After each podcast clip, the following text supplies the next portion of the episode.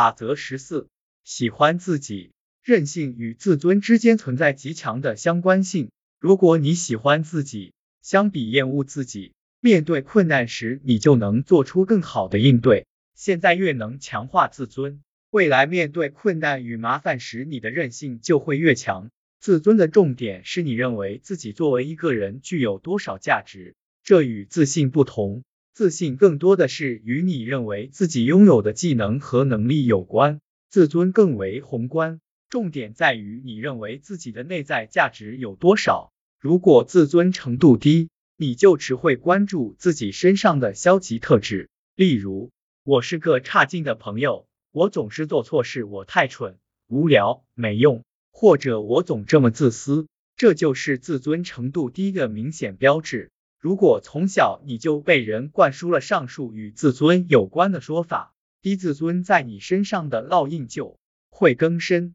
听我说，我不可能只靠几页纸就提高你的自尊。我当然希望自己拥有这么神奇的力量。你可能注意到了，自尊之所以称为自尊，背后自有原因。世界上不存在评价自我价值的统一标准，一切只在于你怎么看待自己。所以，只有你能改变低自尊的心理，定义你自己。在这里，我们说的是一个范围。你的自尊可能处于高位，这当然是好事，过高也不好，否则就会被自恋情绪折磨。按道理说，自尊得到提高，一个人的韧性也会得到提高。如果自尊程度低，请相信我，这种自我认知绝不符合你作为一个人的真正价值。你需要想办法让自己的认知更符合现实，改变思维方式。不要再拿自己和其他人，或者和自己脑中想出的理想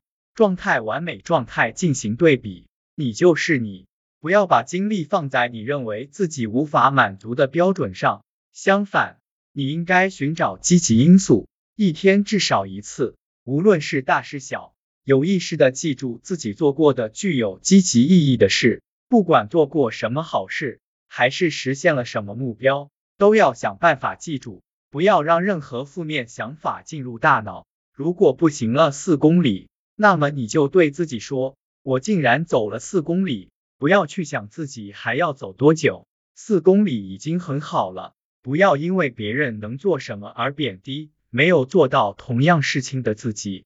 如果这件事很重要，那么就下决心去努力，但要按照自己的速度，而不是用其他人的速度努力。如果不重要，那么谁又在意其他人做了什么？我敢打赌，他们的厨艺可能不如，或者足球技术不如你，组织能力比你差，修理技术没你强，说不定连哄孩子都没有你厉害。你应该看到全局。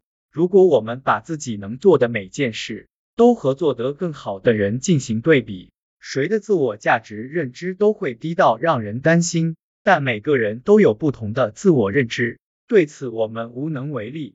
最后，要让自己周围满是能够强化你积极思维的人，要远离那些习惯性的说你不好的人，他们的观点很有可能是错的，而且起不到任何帮助作用。世界上不存在评价自我价值的统一标准，一切只在于你怎么看待自己。